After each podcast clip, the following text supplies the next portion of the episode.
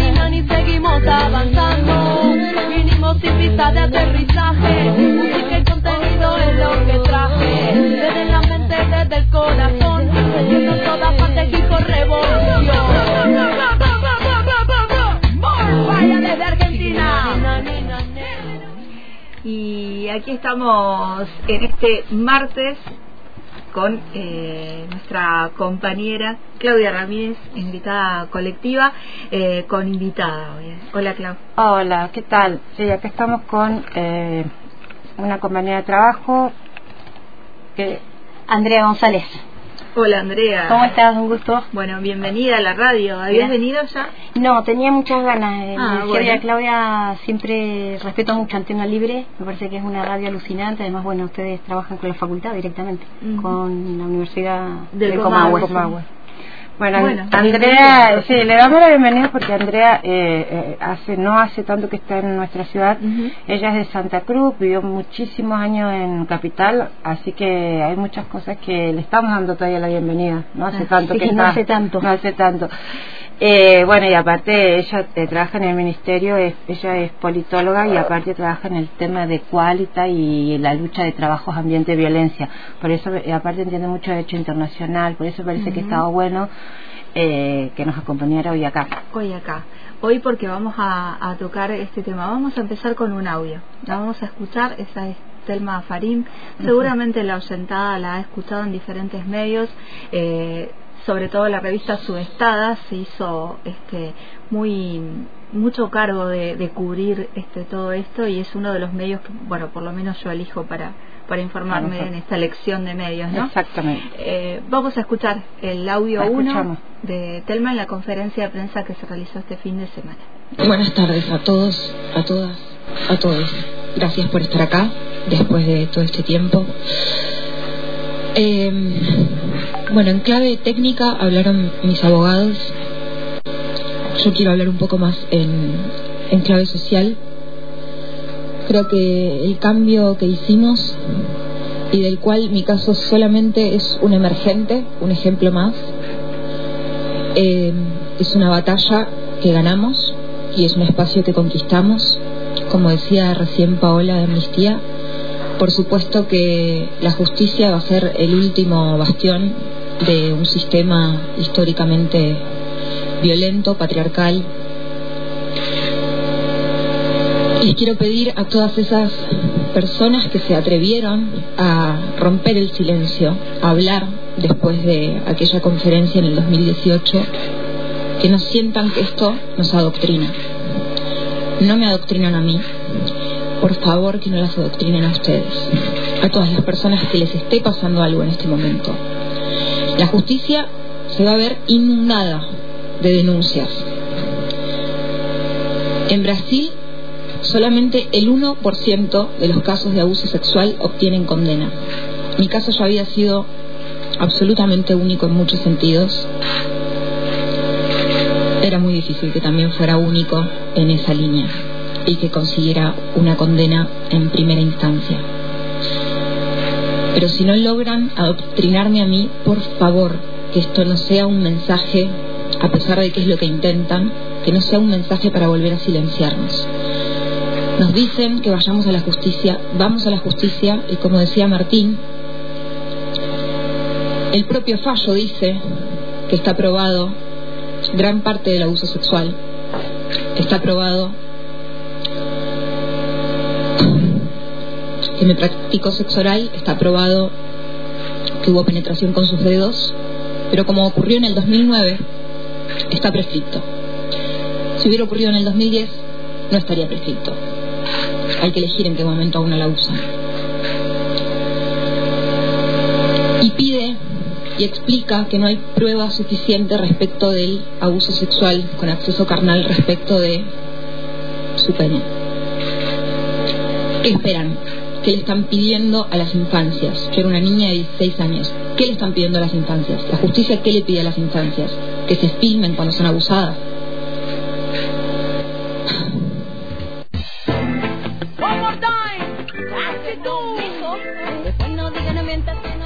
Selma Farín en la conferencia de prensa que realizó después de conocer que la, la justicia de Brasil absolviera en primera instancia a Juan D'Artés en el delito de violación. Sí, a mí me parece que, bueno, como vinimos eh, con Andrea, estuvimos charlando antes de entrar y nos parecía como que estaba bueno hacer como dos análisis uno bien técnico técnico para que porque acá no quiere eh, primero lo, tecnicismo es importante porque fue lo que en este momento surgió de esto. No hay eh, no estamos hablando de hechos sino que estamos hablando desde o sea no de, de, la subjetividad de los hechos sino de la objetividad del derecho. Eh, y, bueno, y, y, pero como eh, a quien le conviene van a mezclar, van a decir, bueno, vieron que era inocente, bueno, vamos a lo técnico. Eh, lo técnico primero es que acá intervienen tres países. Es derecho internacional público porque el derecho penal es de derecho público. Eh, acá hay tres países. Eh, Nicaragua donde se comete el delito, Brasil que es el país de nacionalidad del, del denunciado y Argentina que es el país de Telma de, de, quien denuncia. De esos tres países, este señor se refugió en Brasil y fue amparado por el derecho internacional que ahí tiene tratados que Brasil no eh, no permite la extradición de sus eh, ciudadanos. Eh, entonces bueno quedó digamos radicada la, justicia en Brasil.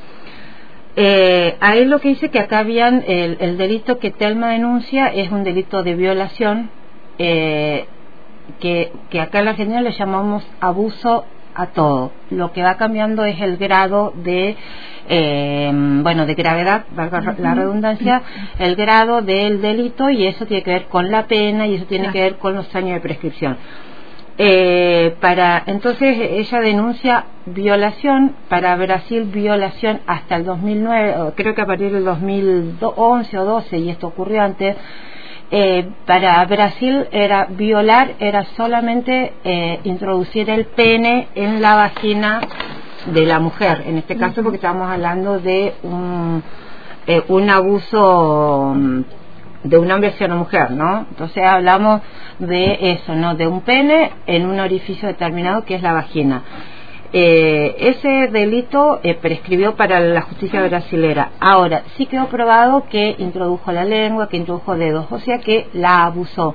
Pero para Brasil ese es un delito menor, que no llega a violación, que tiene menos años de, em, de prescripción y por ende, volvemos hacia atrás, ese delito está prescripto.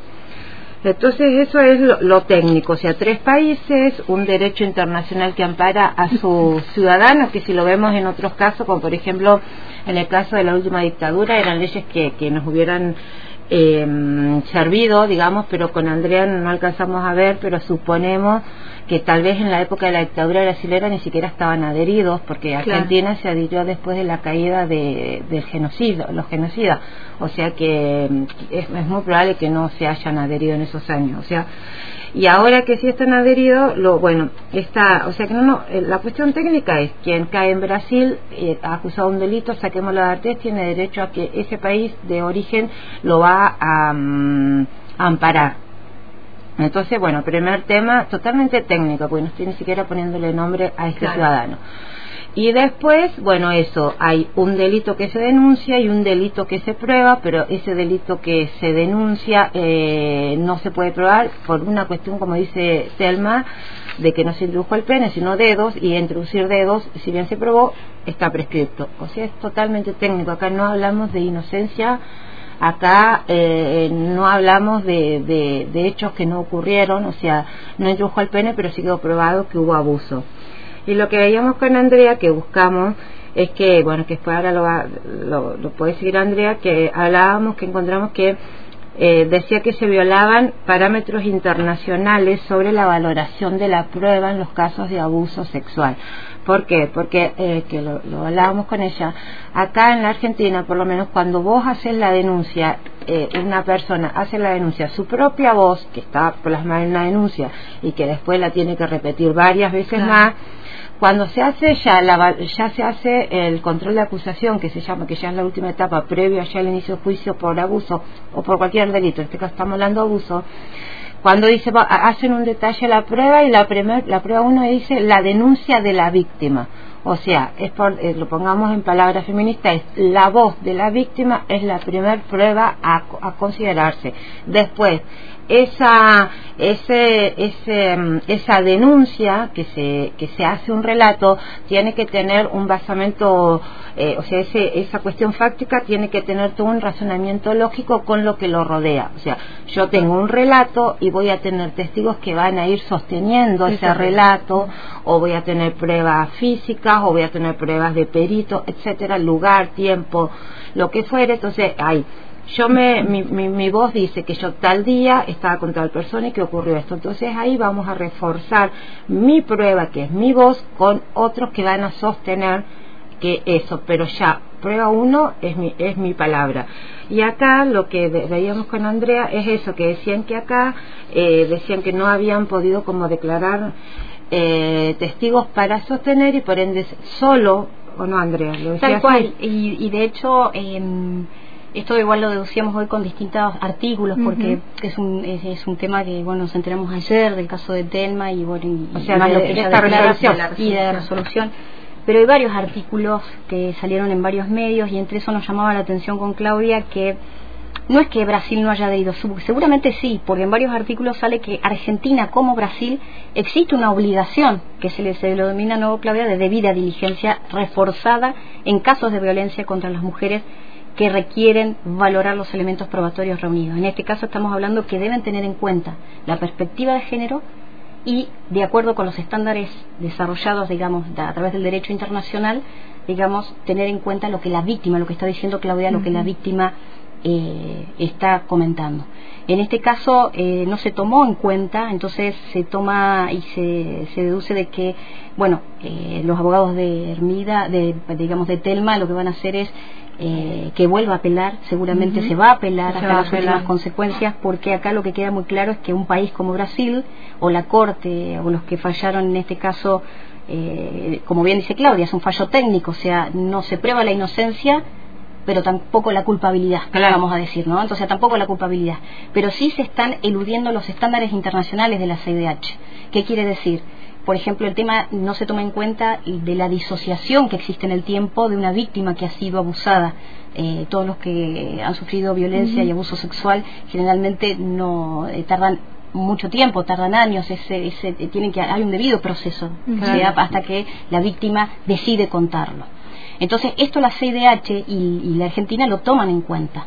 Esto demuestra también de un país como Brasil, ¿no? Un país latinoamericano sí. tan cerca que eh, la falta, ¿no? De derechos, de justicia con perspectiva de género sigue demostrando esto y cómo hacen que en situaciones como esta y para no caer en el tecnicismo que cae, digamos, en el fallo que hizo Brasil, uh -huh. cómo seguimos y cómo se sigue revictimizando porque hoy Telma tiene que salir a hablar y comenta en este corto audio lo que volvió a vivir. Sí, claro. O sea, ¿por qué ella tiene que salir a contar nuevamente de que si le metió la lengua le dejó de meter? Sí. Digo, ¿qué estamos diciendo? O sea, el abuso sexual es abuso sexual y, eh, y, y, y, lo que cuenta la víctima es prueba sobrada. Uh -huh. Entonces, eso es lo que hoy eh, digamos hoy un país como Brasil o la corte de, o la, los que los que digamos fallaron sí, en contra de Telma Fardín no fallaron en contra de Telma Fardín fallaron en realidad a, en contra de un montón de, de, de, millones de víctimas de centenares de víctimas que día a día eh, sufren violencia y abuso sexual. Entonces, ¿qué pasa con esto? Como ella dice, que no nos aleccionen. Claro, esto es un fallo aleccionador, pero que va a caer. Va a caer, porque tiene que caer porque esto demuestra incluso en el porcentaje que daba Telma, el miedo y como se sabe que Brasil evidentemente no incorpora la perspectiva de género, no se adhiere a los estándares internacionales, no porque no esté adherido, evidentemente los está violando.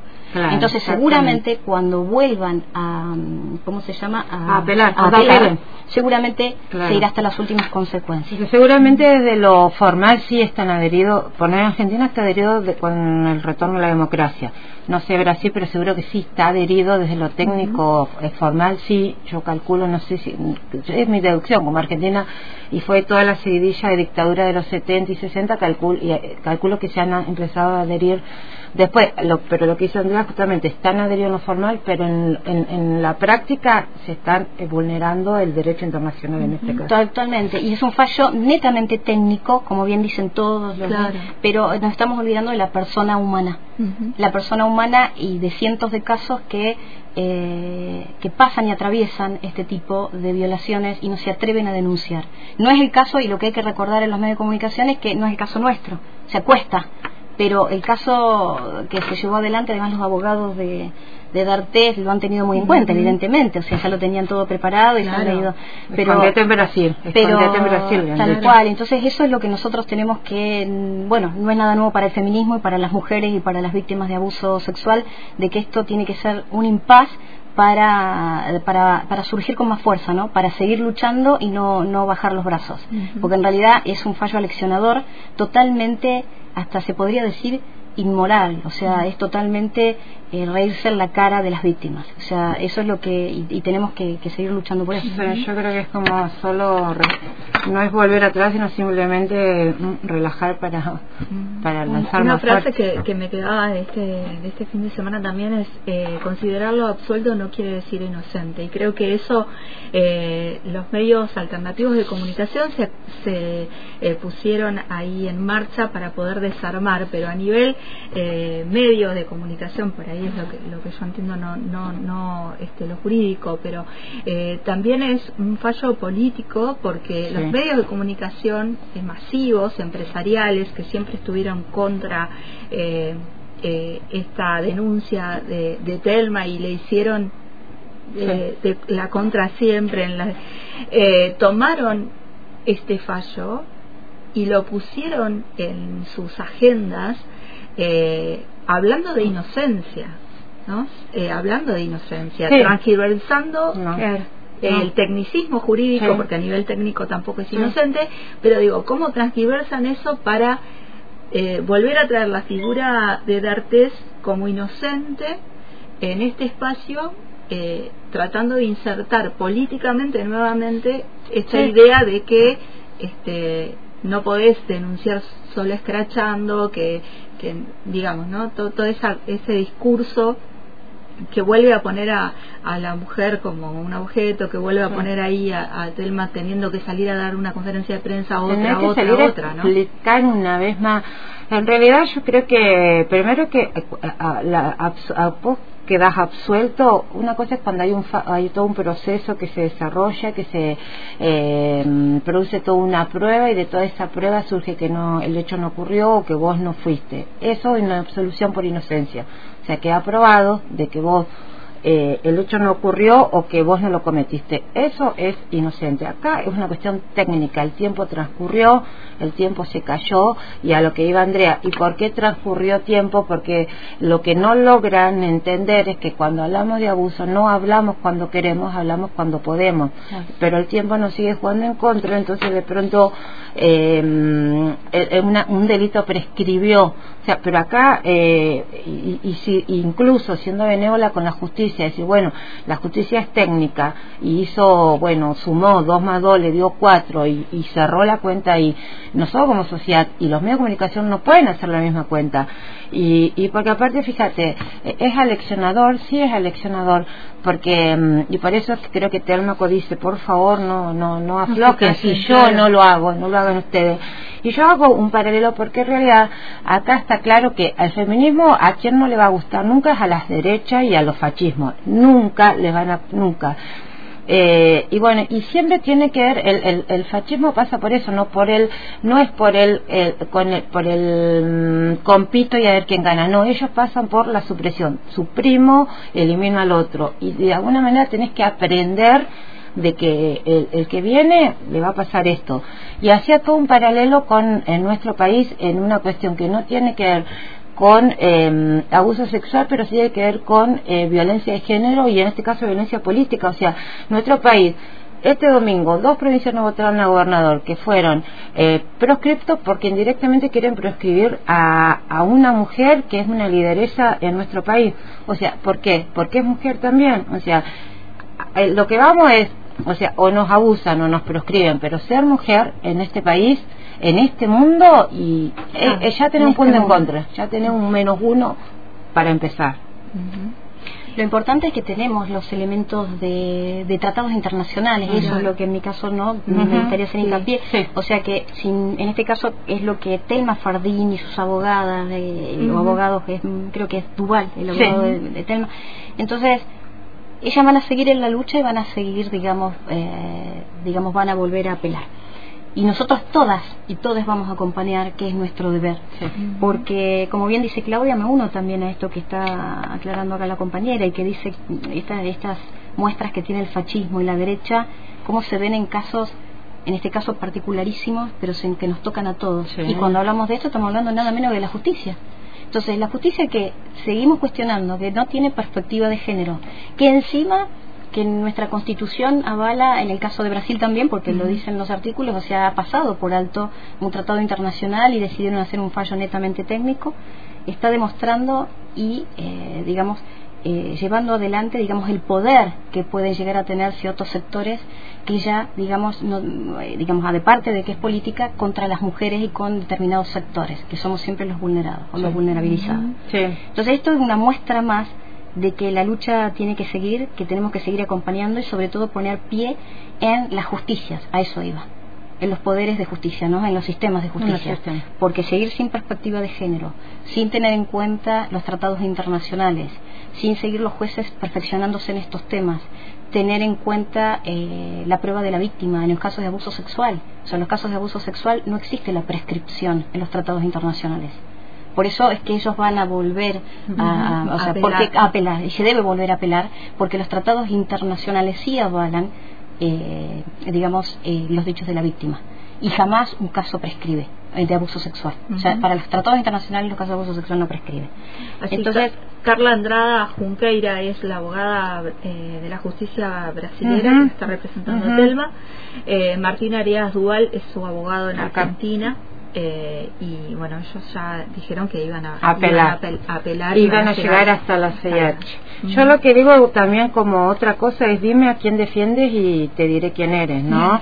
Eh, y también veamos eso, ¿qué, de, qué, qué, qué, clase de gente defiende este señor y que cuando le convino defendió a, a, una víctima de, la, de, de este golpe de patota, ¿no? Eh, a Fernando Baez Sosa, eh, lo hizo también, veamos ahí, porque tampoco no nos quedamos, por favor, comer todos los buzones que nos vende.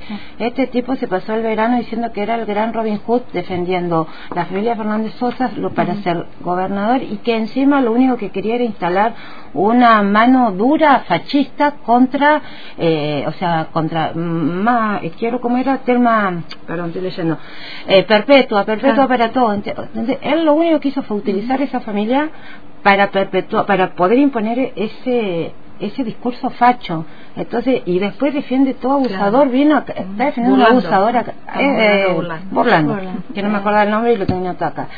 Eh, Fernando Burlando. Fernando, eh, no, que está viniendo a la zona, o evidentemente el señor, eh, eh, a ver, o sea, dime con quién anda, dime a quién defiende, te diré quién eres. O sea, en eso creo que también creo que lo hablamos acá recién estos días, hay cuestiones que son posturas políticas, chicas. O sea, eh, ser abogada o es una postura política porque yo no trabajo para el Estado, por ende que uno tiene una elección y la elección, o sos un mercenario que todo te viene bien eh, mientras te paguen, o tenés una postura política en la que seguramente no vas a ganar mucho o no demasiado, pero eh, bueno, me paro sobre este lado de la vida. Y yo creo que contra eso bueno, no sé, bueno, cada quien haga lo que quiera, pero yo me paro en eso, o sea, yo no voy con la violencia para mí no se negocia.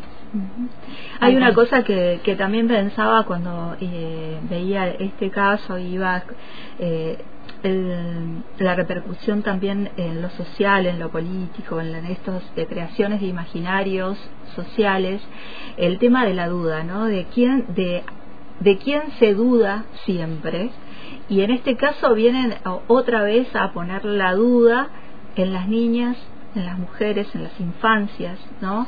Eh, esa, esa duda que se crea en el imaginario social cuando hay un abuso sexual en las infancias, ¿no? Hay un, hay un, una frase que siempre se publica en las redes que es eh, siempre créele a tu hija, ¿no? Eh, digo, siempre créele a, las infancias que te están diciendo, pero este el fallo eh, pasado los medios de comunicación, el imaginario social colectivo que se va ahí contra, contra el que peleamos eh, los feminismos, tiene que ver con esto, con volver a poner la duda en esa niña de 16 años que sufrió este abuso de este hombre mayor Sí, exacto. Y son las pañuelas, las pañuelos verdes, porque seguramente van a mm. resurgir el, las pañuelos verdes, eh, molestando, porque ahora eh, preocupados por el, este hombre va a rehacer su vida, van, ¿qué me importa a mí? O sea, ¿por qué nos detenemos en eso? Ni siquiera nos detenemos en ver si está mal. O sea, ni, ni mal ni bien, o sea, acá corramos en el foco del, de los varones, o sea, no, no son el eje, vamos por, por el otro lado. Eh, bueno, la violencia patriarcal, o sea, esto que estamos hablando siempre, que es el patriarcado de manera homogeneizada, digamos, y de manera como mandato, lo que hacen es de alguna manera, porque en esto, vuelvo a reiterar, la justicia es cómplice, digo, hacer un fallo técnico, erudito, ponerle de alguna que te sirve para defender, en este caso, a un abusador, pero nosotros estamos cuestionando otras cosas, las transversalidades, nosotros cuestionamos eh, digamos, estamos en contra de los tecnicismos y que los tecnicismos vayan a lo que es la perspectiva de género, la persona humana, que no es ni más ni menos que incorporar a la otra mitad de la población, que no estamos adentro, que somos las mujeres, que somos las, con las diversidades. Entonces, eso es lo que demuestra que estamos afuera. Y eso te demuestra el poder, que todo el tiempo nos lo refuerza. No estás adentro, no tenés un buen abogado para pagar, no tenés, porque todo, digamos, si se vuelve a apelar, es corto el fallo, va a tener su tiempo, pero hay que seguirla, digamos. Y estos son los poderes que nos los refriegan todo el tiempo en la cara y nos ponen el pie, lo que vos estás marcando y lo que Claudia dice, ¿no? O sea, todo el tiempo nos están poniendo el pie y es a ver quién tiene eh, la billetera, ¿no? Más gorda para pagar al mejor abogado técnico, digamos, porque, digamos, como decís vos, después las conductas morales o, digamos, sus consecuencias ideológicas y su accionar los describen y los marcan. Yo creo que vamos en ese camino, en ese camino y, y se le ven los hilos. Sí, yo creo que como dijo la Pau, es un fallo político, ¿no? Pero eh, eh, usado el lenguaje técnico. O sea, o sos uno o sos el otro. Porque en realidad vos lo ves, yo por eso te decía, técnicamente es así, así, dos más dos da cuatro. Pero en realidad te usan una matemática para escribirte un libro de historia. O sea, ni siquiera tienen que decir, bueno, vamos a ser claro acá, acá el tema es que en realidad no queremos más estas denuncias. Claro. Y del otro lado de este tecnicismo y de todo esto está eh, están las redes, están los feminismos que acompañaron a Telma Fardín, allí actrices argentinas en, la conferencia de prensa que dio este fin de semana, todas las redes de los feminismos que van acompañando y sosteniendo eh, por fuera de esos tecnicismos y por fuera de las billeteras este, esto eh, que se sostiene políticamente y que también este, la rodea a Telma y a cada une que se decide a, denunciar qué es lo que nos sostiene, ¿no? Lo que siempre decimos los feminismos y las redes que nos van sosteniendo estos hilos, que nos van sosteniendo que si no, no podríamos eh, haber logrado y seguir logrando eh, cosas y bueno, Sí, porque aparte, fíjate que Telma, ella habla habla a todas, fíjate cuando ella habla, nos habla a todas, por favor, no se, o sea, porque creo que hemos encontrado ese lenguaje universal de, de, de, esta, de estos hilos que hemos tejido, porque el feminismo nos salva, entonces como nos salva a todos, pues, entendemos lo, de qué estamos hablando, y fíjate, ella habla en plural, y no yo por ejemplo sentí que me hablaba a mí, creo que cada uno sintió como que me está hablando a mí, Claudia, a mí, porque eso es, y ella tiene claro de que no está sola y de que está siendo escuchada y de que de este lado de, de, la pantalla o de donde la escuchemos sabe que la estamos sosteniendo, lo tiene clarísimo. Y, porque de hecho es lo que está pasando y porque también sabemos que es lo que hacemos cotidianamente, nos vamos sosteniendo una, una a la otra. Bueno, eh, gracias por, por venir hasta la antena a compartir un poco de esto, que también... Una gritada colectiva. Una gritada colectiva. Telma, lo de Telma fue una gritada eh, colectiva. Una gritada colectiva por Telma fue hoy. Exacto. Eh, nos vamos a pasar de la tanda, pero nos vamos a ir escuchando el audio 2, Pelle, eh, y después, este, si querés, el, cierre del tema, eh, porque en el audio 2 Telma nos habla y nos dice que no bajemos eh, los brazos. Así que gracias, Andrea, por venirte. Te esperamos cuando quieras. Ok, bueno, estaremos acompañando. Gracias. El cambio en las relaciones de las mujeres con los varones el cambio no solamente de las mujeres, sino también de los varones y su grado de conciencia es una batalla que conquistamos. Hoy nos preguntamos y nos paramos de otra manera frente a los vínculos. Eso no lo va a cambiar lo que diga un juez de primera instancia, no lo va a cambiar lo que diga un sistema judicial, no lo van a cambiar los funcionarios de ese sistema judicial. Eso lo cambiamos como sociedad y en eso no vamos a retroceder. Mi verdad es la verdad y eso no cambia por lo que diga este fallo el juez no levantó el sigilo, eh, cosa que también es violenta, porque a nosotras nos exigen todas las pruebas posibles, pero ellos no dan la cara respecto de cada una de las palabras que pronuncian eh, en esos alegatos violentos por parte de la defensa. Esto que decía Martín, el juez que dicta sentencia no es el juez que me escuchó llorar cinco horas mientras declaraba, mientras la defensa de mi abusador me hacía preguntas absolutamente violentas. Eso es violento. Después, los tecnicismos, si esto puede ser, si no puede ser. Pero no es el mismo juez. Ese juez que juzga hoy no me pudo hacer preguntas a mí. No estuvo mientras yo declaré durante esas cinco horas que fueron violentas y revictimizantes.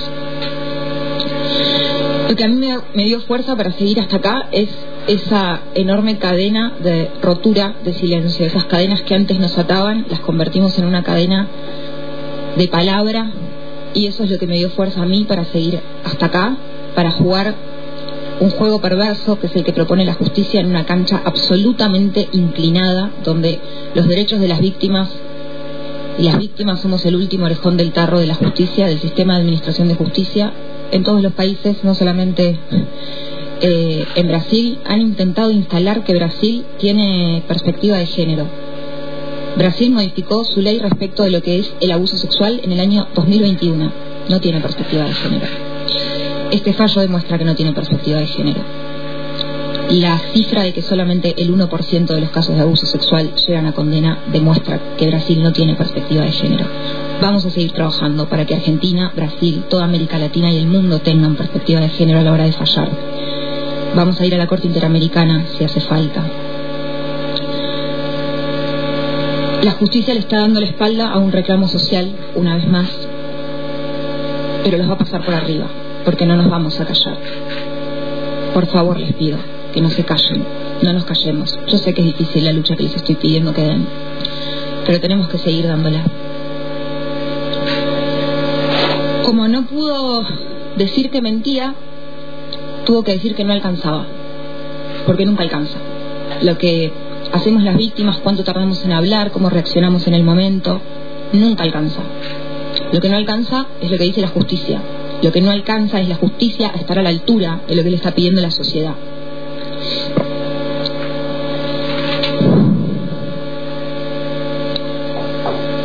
Por último, y antes de quebrarme, quiero agradecerles a mis abogados, a mis abogados de Nicaragua cuando empezamos este camino, a mi mamá, a mis amigas que están ahí atrás sosteniéndome, ahí atrás y ahí atrás, a Martín, a Carla, a Amnistía Internacional, a cada persona que habló en este tiempo, a cada persona que me cruza en la calle y me abraza. Y por supuesto que estoy cansada, pero no me van a quebrar. Y esto no termina acá. Gracias.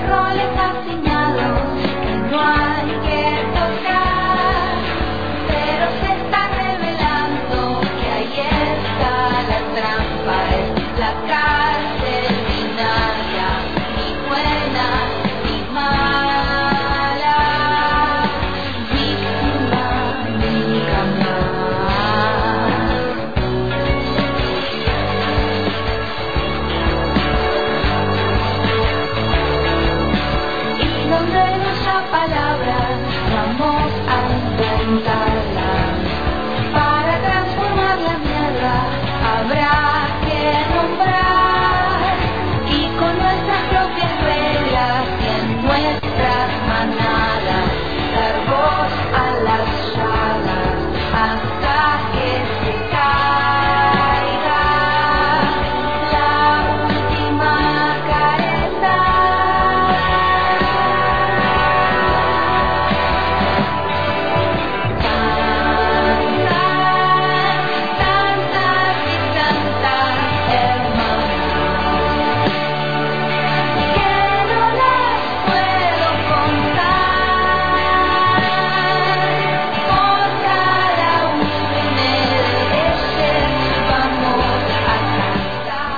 Escuchábamos a María Pien con cada una.